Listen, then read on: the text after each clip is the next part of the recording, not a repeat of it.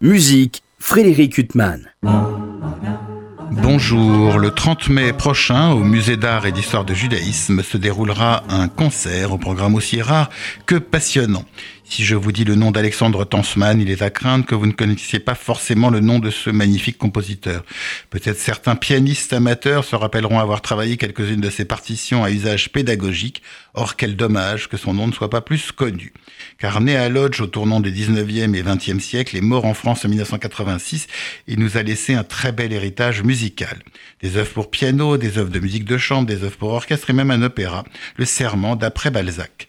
Des œuvres profanes mais aussi des œuvres d'inspiration hébraïque, telle une suite qui sera donnée le 30 mai prochain au Musée d'art et d'histoire du judaïsme par la pianiste Eliane Reyes, une pianiste d'un très grand talent à laquelle on doit plusieurs enregistrements de la musique de Tansman pour le label Naxos. Elle jouera aux côtés de l'altiste Marc Sabat et nous proposerons également des œuvres d'Ernest Bloch et Darius Milhaud, ami de Tansman, auquel on doit maintes œuvres d'inspiration hébraïque comme son merveilleux service sacré pour le Shabbat.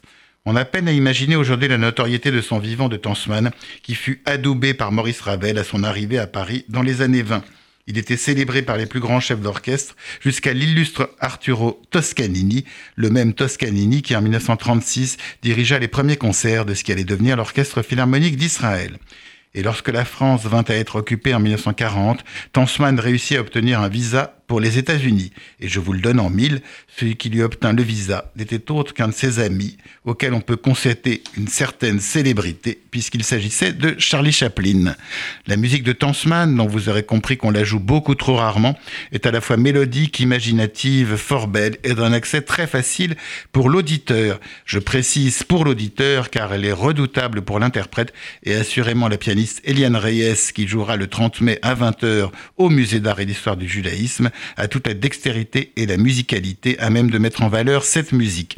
Le concert sera présenté par les deux filles d'Alexandre Tansman qui nous évoqueront la figure de leur père compositeur. Un concert à ne pas manquer, comme on dit. Quant à moi, je vous retrouve dimanche prochain à 23h pour une nouvelle interview. Bonne journée sur RCJ.